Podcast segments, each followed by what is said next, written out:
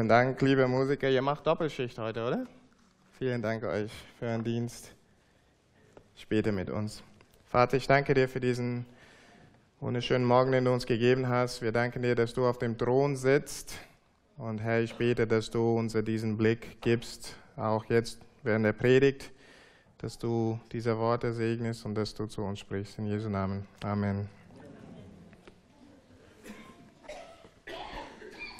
Als die ISIS im Januar 2014 Fallujah, Fallujah und Ramadi in Irak eingenommen hat, war es für uns nicht so interessant. Ich glaube, das wurde kaum in den Nachrichten berichtet. Aber im Juni 2014 wurde Mosul von ISIS eingefallen. Und in kurzer Zeit ging der Marsch von, die, von ISIS unaufhaltsam durch Irak und Syrien voran. Und auf einmal war die Aufmerksamkeit der ganzen Welt auf diese Gruppe, weil keiner wusste, wer sie genau sind und keiner wusste, wie stark sie tatsächlich waren. Was war ihr Potenzial, haben wir uns gefragt. Und wir wissen, was danach passiert ist. Also heute ist nichts so viel mehr von ISIS übrig. Aber ich möchte uns so ein kleines Gedankenexperiment machen. Setzt euch vor fünf Jahren zurück, genau zu dieser Zeit, als sie noch ziemlich bedrohend waren. Und lasst uns eine alternative Geschichte hier äh, machen, uns malen. Also Schlagzeile, September 2014. ISIS bricht durch die Grenze der Türkei durch. März 2015, Istanbul ist erreicht und in wenigen Tagen erobert. Hunderttausende tot und Hinrichtungen gehören zum Alltagsgeschäft. März 2016, Bulgarien kann den Vormarsch der ISIS nicht mehr standhalten. Sofia kapituliert. Kirchen verbrennen. Christen fliehen. Notsitzung der Sicherheitsgremiums der EU und NATO.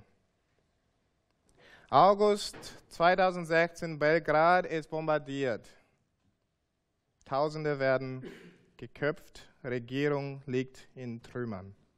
Sie besitzen mittlerweile eine Luftwaffe und andere moderne Hightech-Waffen. Und mit jedem Einfall werden sie noch stärker. Schlagzeile Herbst 2017, Budapest fällt. Wien, Wien wird bestürmt. Zur Jahreswende kapituliert Wien. Luftangriffe auf Berlin und Hamburg im Januar 2019. Flüchtlingswelle nach Nord-, Zentral- und Südamerika. Schlagzeile Sonntag, 31.03.2019. ISIS-Kräfte sammeln sich an die Grenze in Salzburg. Sie warten auf Befehl über die Grenze zu marschieren. München ist der nächste Stopp. Hoffnungslose Verzweiflung. Nicht mit der Perspektive, dass Gott auf dem Thron sitzt. Wir haben letzte Woche viel vom Gericht über Israel und Juda gehört. Diese Woche sind die Gerichtsworte an Assyrien gerichtet. Die Assyrer sind zu dieser Zeit von Jesaja 10 die Weltmacht. Dieser ist das Reich, das Samarien und das Nordreich Israel im Jahr 722 vor Christus erobert hat. Und menschlich gesehen war dies zu dieser Zeit eine unbesiegbare Weltmacht. Ein bisschen wie gerade eben geschildert. Sie haben die Reiche um sie herum bezwingt und platt gemacht. Ich möchte, dass ihr euch in die Füße von den Juden damals hineinversetzt. So war es ein bisschen, ja? als würde ISIS über die Grenze zu Deutschland hineinmarschieren. Du lebst in Jerusalem um diese Zeit, also um 722, und Jahr um Jahr hörst du, wie, den, wie die mächtige Assyrer eine Nation nach der anderen erobert und zerstört hat ja, über die Jahre hinweg. Und wir haben hier, wir haben diese Namen gelesen, diese Ortsnamen gelesen. Das ist eine Liste von Nationen, die besiegt wurden. Ja, Kalne, Karkemisch, Hamad, Arpad, Samaria, Damaskus. Und die Reihenfolge hier sagt uns ein bisschen über, wo diese, diese Ortschaften liegen in der Karte. Also wenn man eine Karte vom alten Orient hat, sieht man, dass Assyrien sozusagen hier ist und Israel hier. Und diese Länder sind immer näher an Israel. Das ist ein bisschen so, der, der, für die damalige Leser würde er diesen Namen hören und ein bisschen so ein Vormarsch. Es klingt wie ein Vormarsch. Assyrien kommt immer näher. Und in Juda kriegst du jede paar Monate, vielleicht jede paar Jahre die Zeitung und da steht Karkemisch, 800 Kilometer weg ist gefallen. Kalne ist gefallen. Hamad ist gefallen.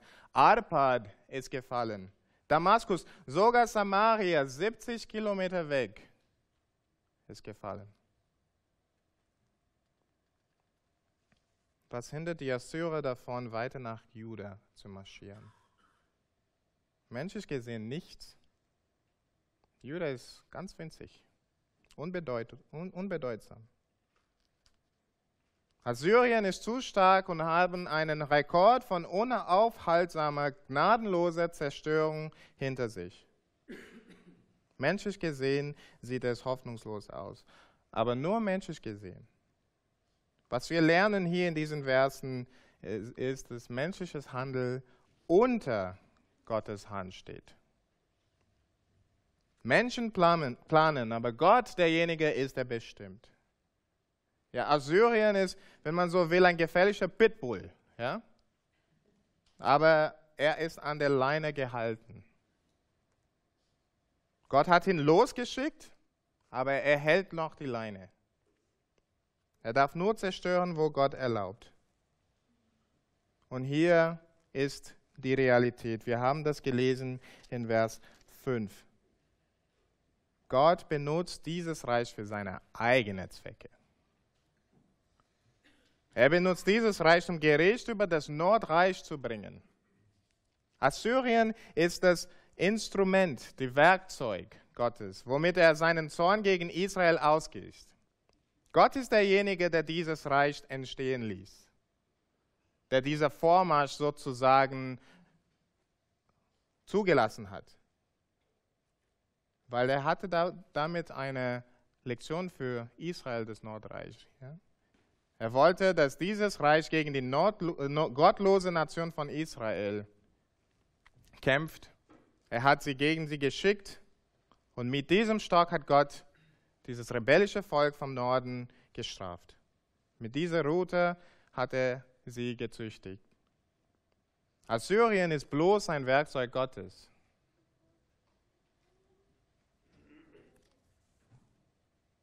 Natürlich sieht Assyrien das ganz anders.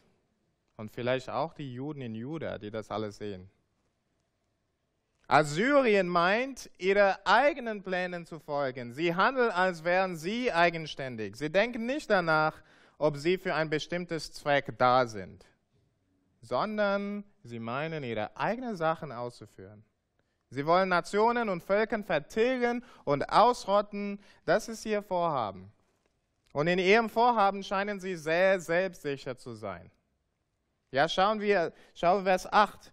Meine Fürsten, meine Oberste, meine Offiziere, sie sind alle Könige. Vers 9, ich habe diese Nation und dann diese Nation und dann diese Nation platt gemacht.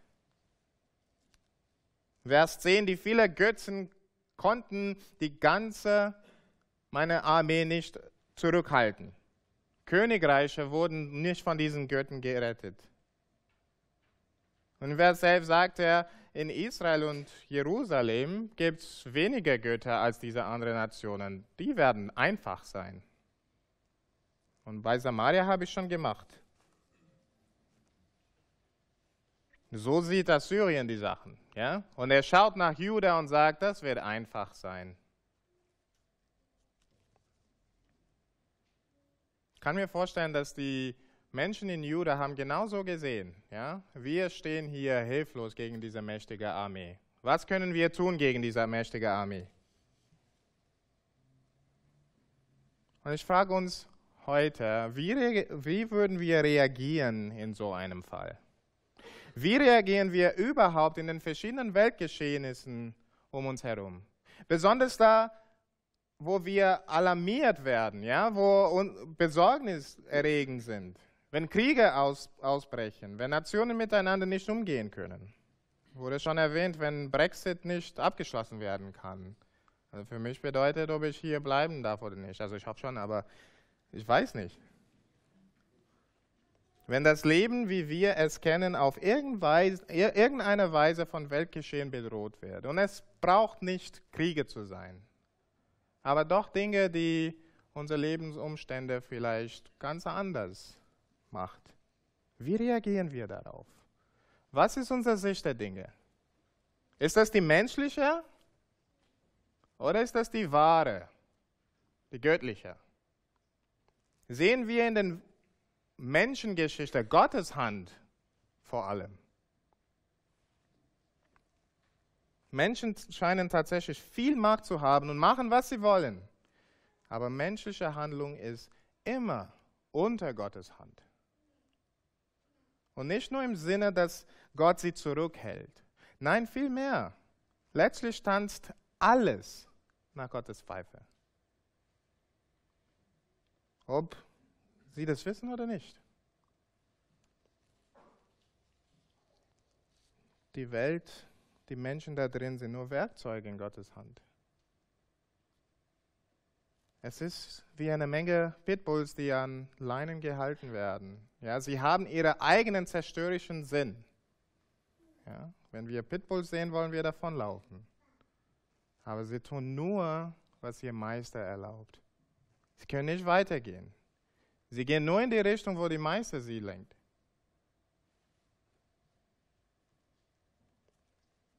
Trag die Brille der wahren Sicht, ja, nicht die menschliche Brille der Sachen. Gott ist souverän. Alle Herrscher und Mächte der Welt stehen ihm zur Verfügung.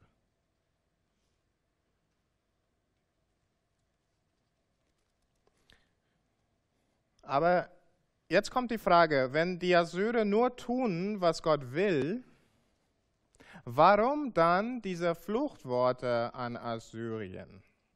Warum sind sie verantwortlich, wenn sie Gottes Wille ausführen? Das Problem ist nicht, dass sie Gottes Wille ausführen, sondern wie sie Gottes Wille ausführen. Das ist die Anklage gegen Assyrien. Schaut mit mir in Vers 12. Gott lässt die Assyrer ihre Dinge tun, bis sein Zweck mit Juda und Jerusalem vollendet ist. Das heißt, bis die Züchtigung von Juda fertig ist. Und dann wendet Gott sich gegen den Stolz und Überheblichkeit von Assyrien. Das ist das Problem. Sie rühmen sich. Assyrien, Assyrien sieht sich nicht in Gottes Dienst, sondern sie glauben, sie haben die Oberhand. Sie sehen sich nicht als von Gott befähigt zu diesem Auftrag, sondern meine Hand tut das alles. Schaut in Vers 13 und 14, wie sie alles einschätzen. Ich habe es ausgerichtet. Durch meine Hand, durch meine Weisheit. Ich bin klug. Ich habe aufgehoben. Ich habe geraubt. Meine Hand hat gefunden. Ich kann mir vorstellen, Gott schaut und sagt, uh -huh, Rühmt sich die Axt gegen die Axtschwinge oder die Säge gegen den Säger? Rede kein Unsinn. Assyrien meint hier irgendwas Besonderes zu sein und erhebt sich, aber Gott wird sie runterbringen und ihnen zeigen, dass sie nichts sind. Das lesen wir in den Versen 16 bis 19. Schauen die Worte mit mir. Darum wird der Herr, der Herr Zebaoth, unter die Fetten in Assur die Auszehrung senden und seine Herrlichkeit wird er anzünden, dass sie brennen wie, wird wie ein Feuer.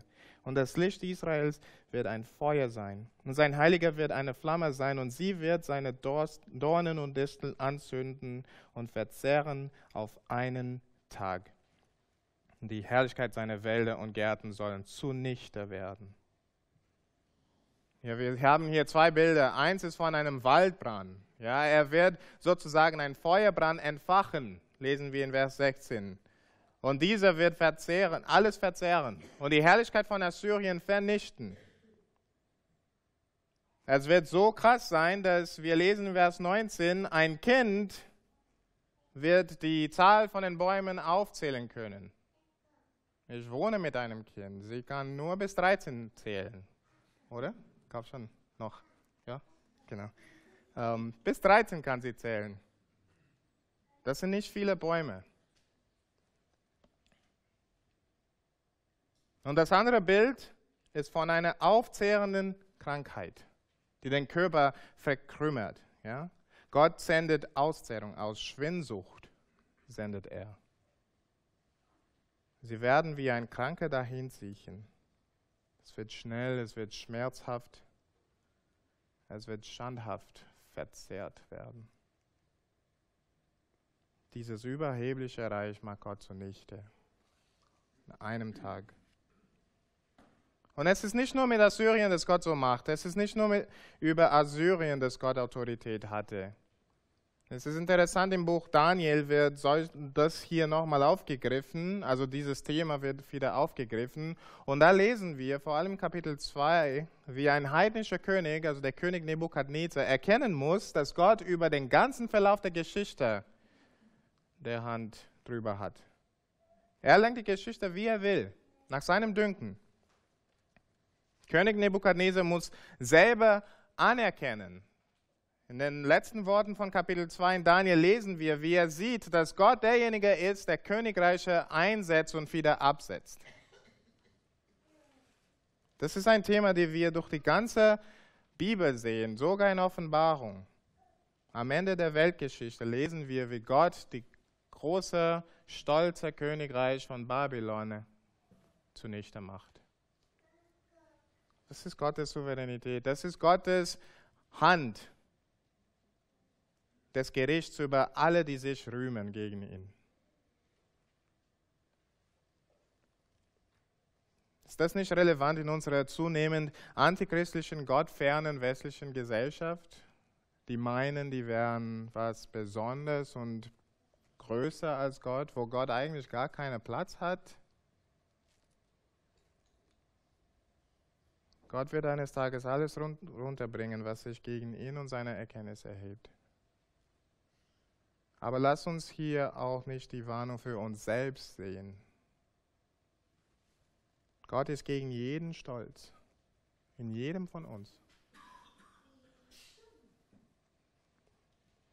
Wir meinen auch oft eigenständig zu handeln. Wir meinen auch oft, dass unsere Hände Dinge machen.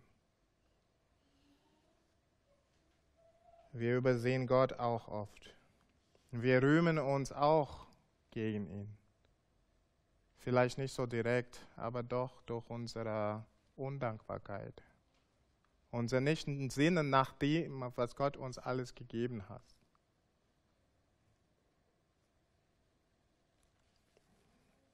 Meinen wir nicht oft mehr zu sein, als wir tatsächlich sind und ignorieren Gott dabei? Dem unser ganzen Dank und unsere ganze Verehrung geschuldet ist? Lass uns hier auch eine Warnung für uns nehmen. Lass uns nicht gegen den Herrn überheben, sondern uns vor ihm demütigen. Denn Gott ist souverän. Ja, er braucht keine Genehmigung, seinen Willen zu tun. Er braucht nicht unsere Zustimmung. Er ruft keinen Rat der Menschen zusammen.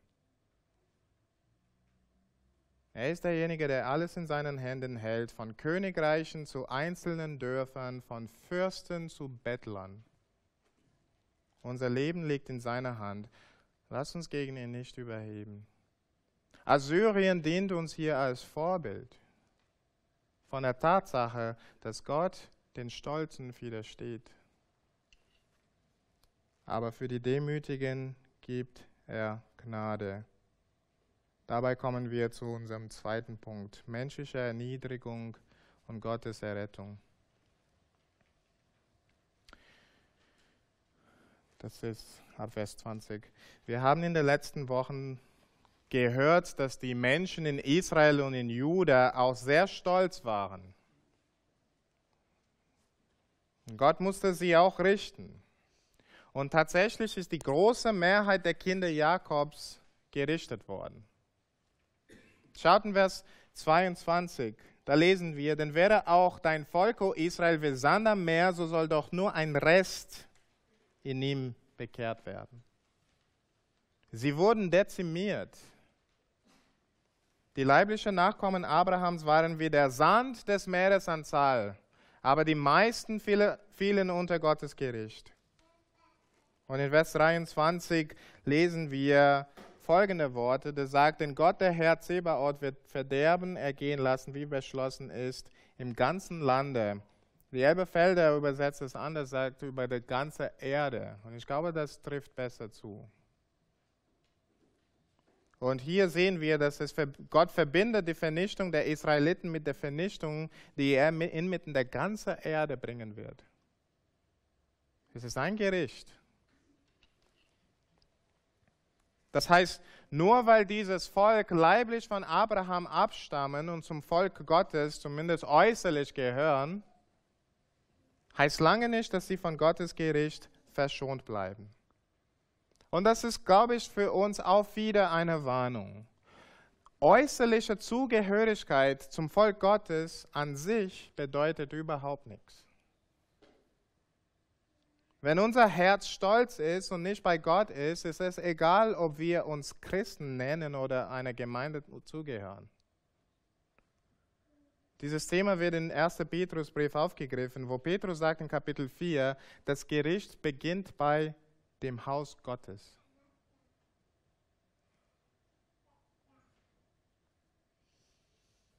Aber das sind nur die Scheinheiligen. Weil bei einem Rest. Bei den wirklich Bekehrten gibt es kein Gericht. Ja, wir lesen hier in diesen Versen, nicht alle vom Volk werden gerichtet. Schaut Vers 20. Gott sorgt dafür, dass es einen Überrest gibt. Er sorgt dafür. Dieser Überrest lässt sich nicht mehr vom Herrn weglockern. Ja, sie verlassen sich auf ihn in Treue. Sie bleiben bei ihm. Egal was um sie herum passiert. In Vers 21 lesen wir, wie Gott verspricht, dass der Rest zu ihm umkehren wird. Sie werden zu ihrem starken Gott zurückgehen. Diese finden bei Gott nicht Zorn, sondern Zuflucht.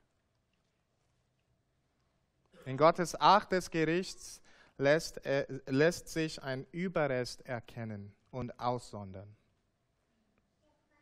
Das Gericht ist ein bisschen wie ein Sieb. Ja? Nur der Überrest geht durch und wird nicht gerichtet.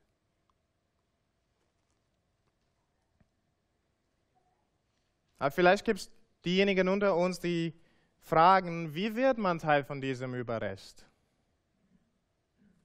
Ich möchte nicht unter Gottes Gericht stehen. Und der Text sagt uns, ja, der Überrest lässt sich erkennen durch ihr Umkehr zu Gott. Bußfertiges Herz. Einer, der sagt, vergiss diese ganzen Sachen um mich herum, ich will Gott.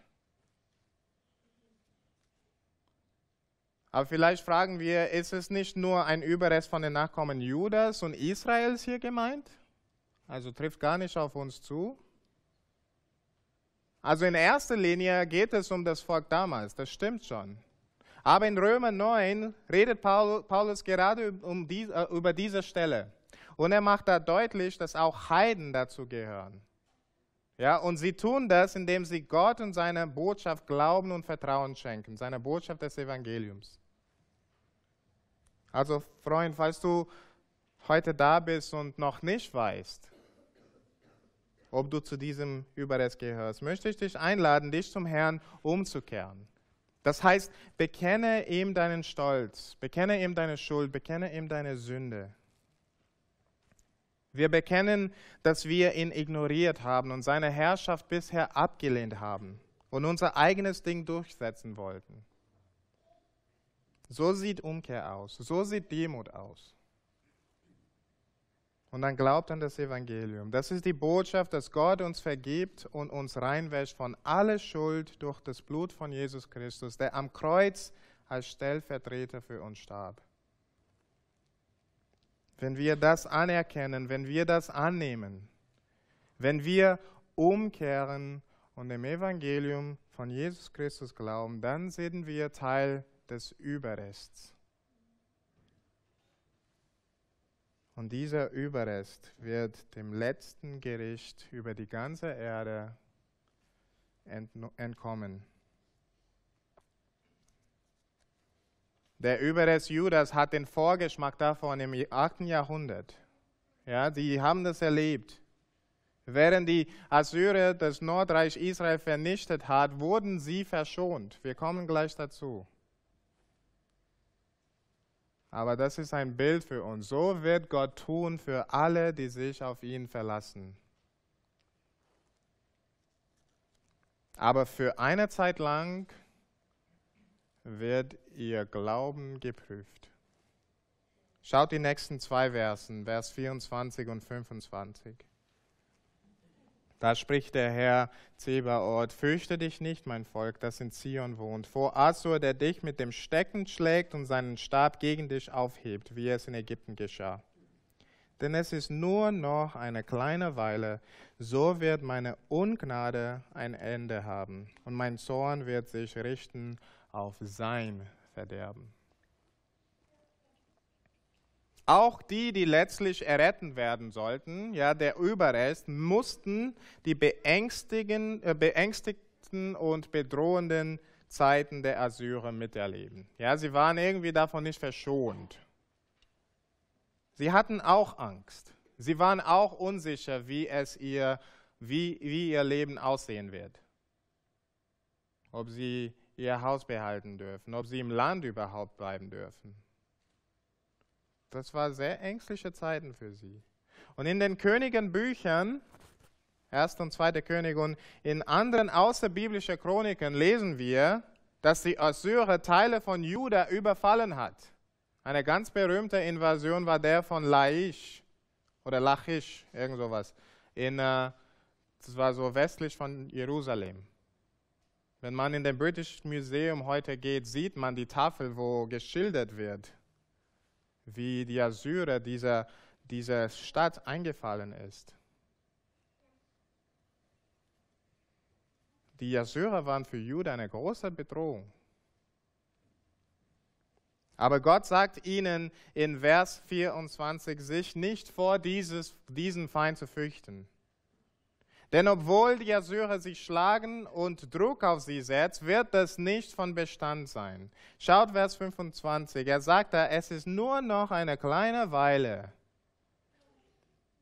Der Elberfelder macht es nochmal drücklicher. Der sagt, es ist nur noch eine ganz kurze Weile, bevor der Grimm Gottes von seinem Volk wendet und auf diesen Feinden kommt. Gottes Volk, vor allem Gottes Überrest, wird hier aufgefordert, eine Zeit lang, eine Zeit lang noch zu warten. Denn Gottes Disziplinarmaßnahmen von seinem Volk noch nicht ganz zu Ende ist. Noch lässt er sein Volk durch das Sieb gehen. Das ist der Stecken und der Stab in Vers 24. Ja, und mit Gottes Sicht heißt das, es ist Gottes Stecken und Stab durch Assyrien.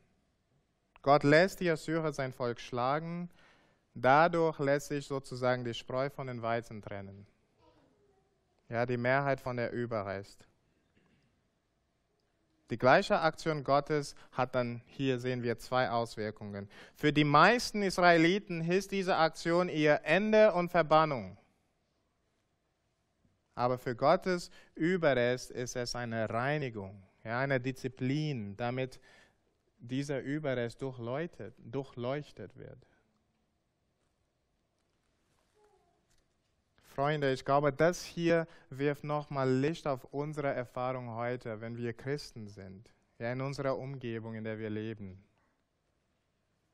Treue Christen, der Überrest, müssen so oft Ungerechtigkeit erdulden und den Druck an, anzupassen aufhalten. Das ist nicht leicht. Sie müssen, wir müssen inmitten von Gottlosigkeit und Gottvergessenheit leben. Und es fühlt sich, als würde man ständig Schläge von der Gesellschaft bekommen. In unserem Fall nicht körperlich, aber ja psychisch, emotional. Diese Woche habe ich gehört, dass in einem Kindergarten in meiner Ortschaft, wo ich wohne, in Neuried, eine Erzieherin, so eine Praktikantin, Kids von vier und fünf Jahren gesagt hat, dass es völlig normal ist, wenn Kinder zwei Papas oder zwei Mamas hat.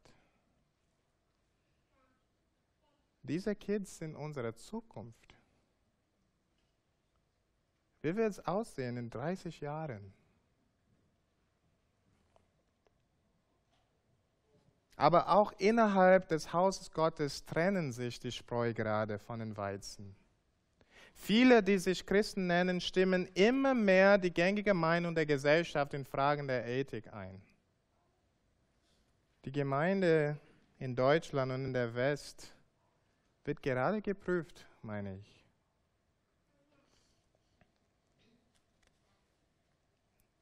Wird Gott zulassen, dass es so bleibt? Oder wie lange wird es noch so bleiben? Ich weiß es nicht. Ich hoffe sehr auf Erweckung. Ich hoffe sehr, dass unsere Länder in den Westen eine Reformation erleben.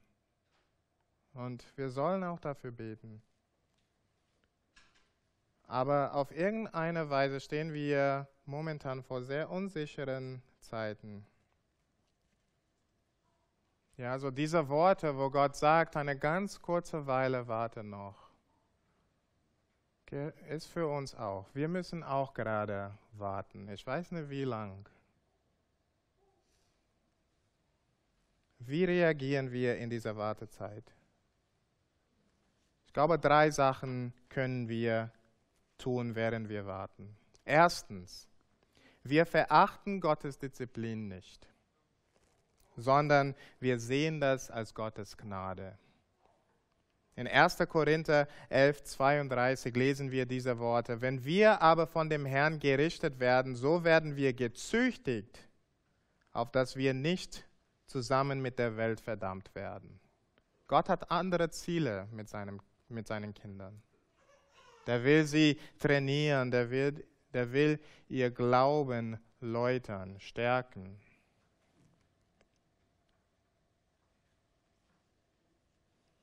Zweitens, während ihr wartet, lasst euch nicht von der Welt beflecken.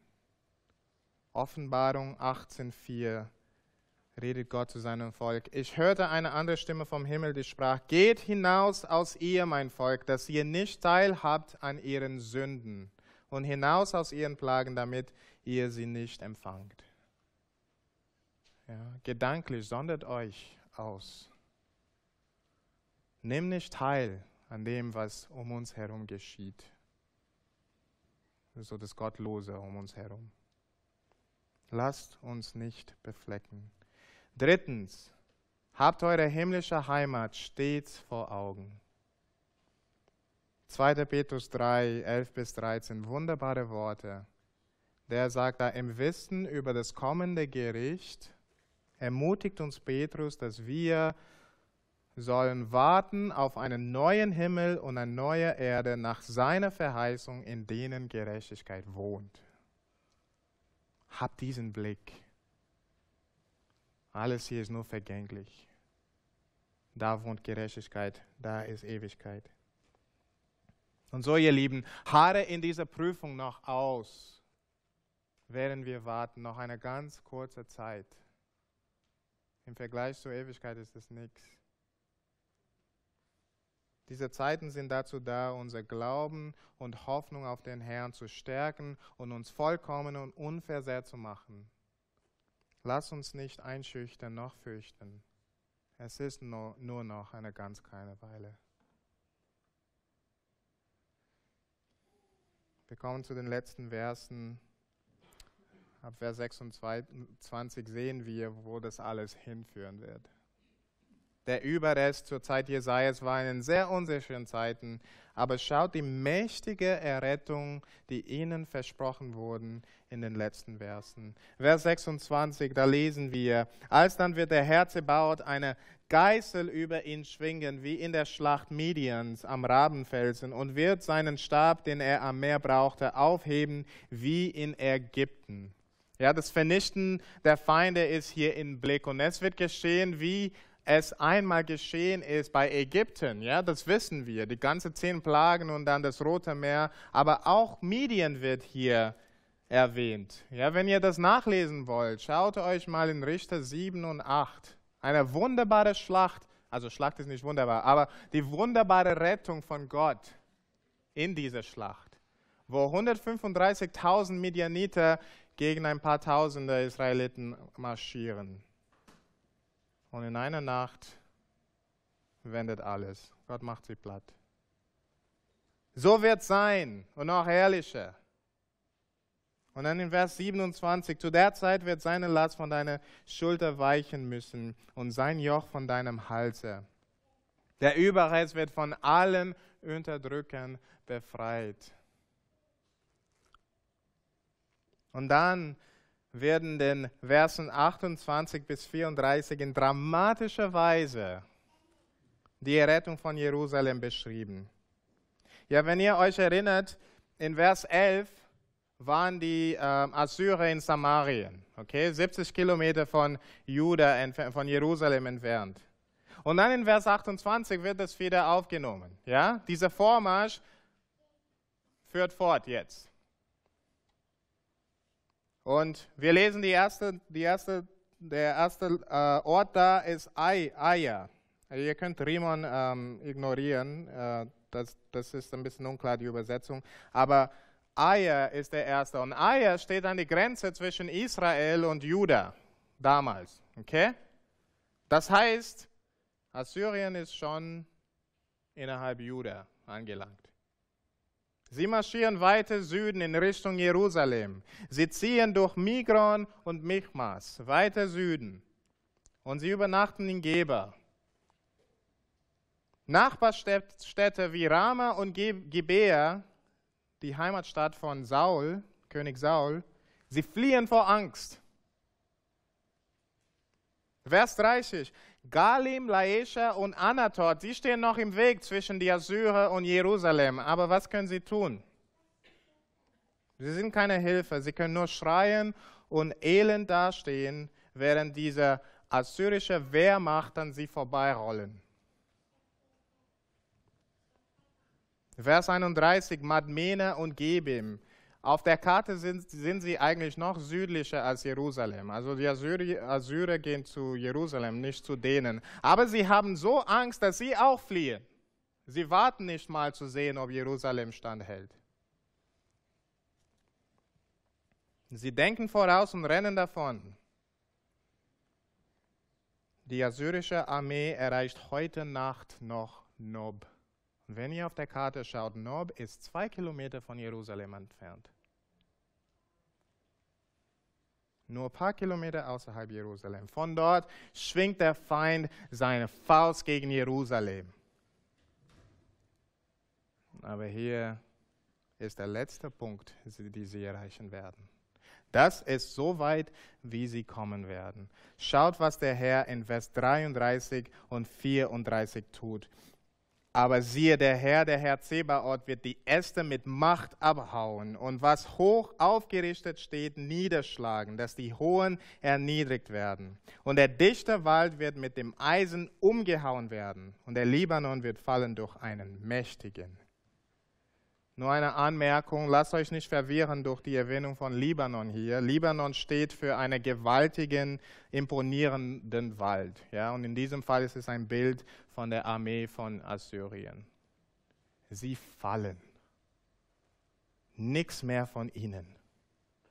Sie fallen vor den Herrn. Und tatsächlich ist es genauso passiert. Ihr könnt in Jesaja 36 und 37 später nachlesen. In einer Nacht die ganze Armee platt gemacht. War nichts mehr von ihnen zu hören. Gott ließ die Wasser bis zum Hals von Judas steigen. Aber in einer Nacht zerstörte Gott die Armeen von Assyrien vor den Pforten Jerusalems. Wer kann gegen den allmächtigen, souveränen Gott bestehen? Ihr Lieben, und ich schließe mit diesen paar Gedanken. Dieser Fall von Israel ist nur ein Vorgeschmack, ein Schatten auf ein Vor und ein Vorbild für uns. Die Offenbarung macht uns deutlich, dass Gott genauso für sein Volk die Gemeinde tut und tun wird. Es kann sein, dass wir uns manchmal in Situationen befinden, bei denen es sich fühlt, als wären die Wasser bis zu unserem Hals gestiegen. Aber harre auf den Herrn. Warte auf seinen Tag. Vielleicht ist ein Tag einer Erweckung, einer neuen Reformation. Vielleicht ist ein Tag unser persönlicher Heimgang zu Gott. Oder vielleicht ist es die Wiederkunft des Herrn Jesus Christus. Egal was es ist, es ist, er wird sein Wort halten. Für uns als Gemeinde Gottes über die ganze Welt, aber auch ganz persönlich. Das Wasser wird euch den Überrest nicht überschwemmen. Eure Augen werden an jenem Tag seine Errettung sehen. Ich schließe mit Worten aus Offenbarung 3. Das sind Jesu Worte an die treue Gemeinde von Philadelphia. Offenbarung 13 und 11. Weil du mein Wort von der Geduld bewahrt hast, will auch ich dich bewahren vor der Stunde, der Versuchung, die kommen wird über den ganzen Weltkreis, zu versuchen, die auf Erden wohnen. Ich komme bald. Halte, was du hast, dass niemand deine Krone wegnimmt. Ich bete. Vater, wir danken dir für deine Souveränität, Herr. Was für ein Trost ist es zu wissen, dass du, unser liebender Vater, ganze Geschehnisse dieser Welt in deiner Hand hast, Herr. Herr, lass das uns bitte ermutigen, Herr. Und lass es uns auch herausfordern, Herr, dass wir uns immer in Demut vor dir wandeln. Bitte vergib uns, Herr, wenn wir dich aus dem Blick verlieren, sei es zur Verzweiflung oder zum Stolz. Ich bete, Herr, dass du uns ganz nah bei dir hältst Herr, ich danke dir für deine großartige Errettung, dass wir in Jesus Christus Teil von diesem Überrest sein dürfen, die obwohl Schwierigkeiten in, diese, in diesem Leben mach, äh, mitmachen müssen, Herr, wir trotzdem wissen dürfen, dass du Errettung für uns hast, Herr. Nicht Gericht, sondern Errettung. Herr, während wir warten, ich bete, dass du uns hilfst, geduldig zu sein, dein, deine Züchtigung, deine Disziplin nicht äh, zu verachten, sondern das als deine Gnade zu nehmen, Herr. Du erläuterst uns da, dadurch. Später auch, dass du uns davor bewahrst, uns von der Welt zu beflecken. Und Herr, bitte gib uns auch diese Ewigkeitsperspektive, dass unsere Heimat im Himmel ist. Lass uns wirklich immer mehr darauf freuen, Herr. Und Herr, wir wollen dich schon, dir schon jetzt danken für deine Rettung, die du uns schenken wirst. Sei es durch eine Erweckung hier und dafür beten wir auch. Oder durch unser Tod, unser Heimgang zu dir. Oder letztlich, und das ist sicher, wenn du wieder zurückkommst. Wir preisen dich, Herr, dass diese Dinge schon entschieden und beschlossen sind. Und wir freuen uns, Herr, so sehr und wir danken dir so sehr für deine Gnade, die, dass wir nicht unter deinem Gericht stehen, sondern wir finden bei dir Zuflucht und ewige Freude. Amen.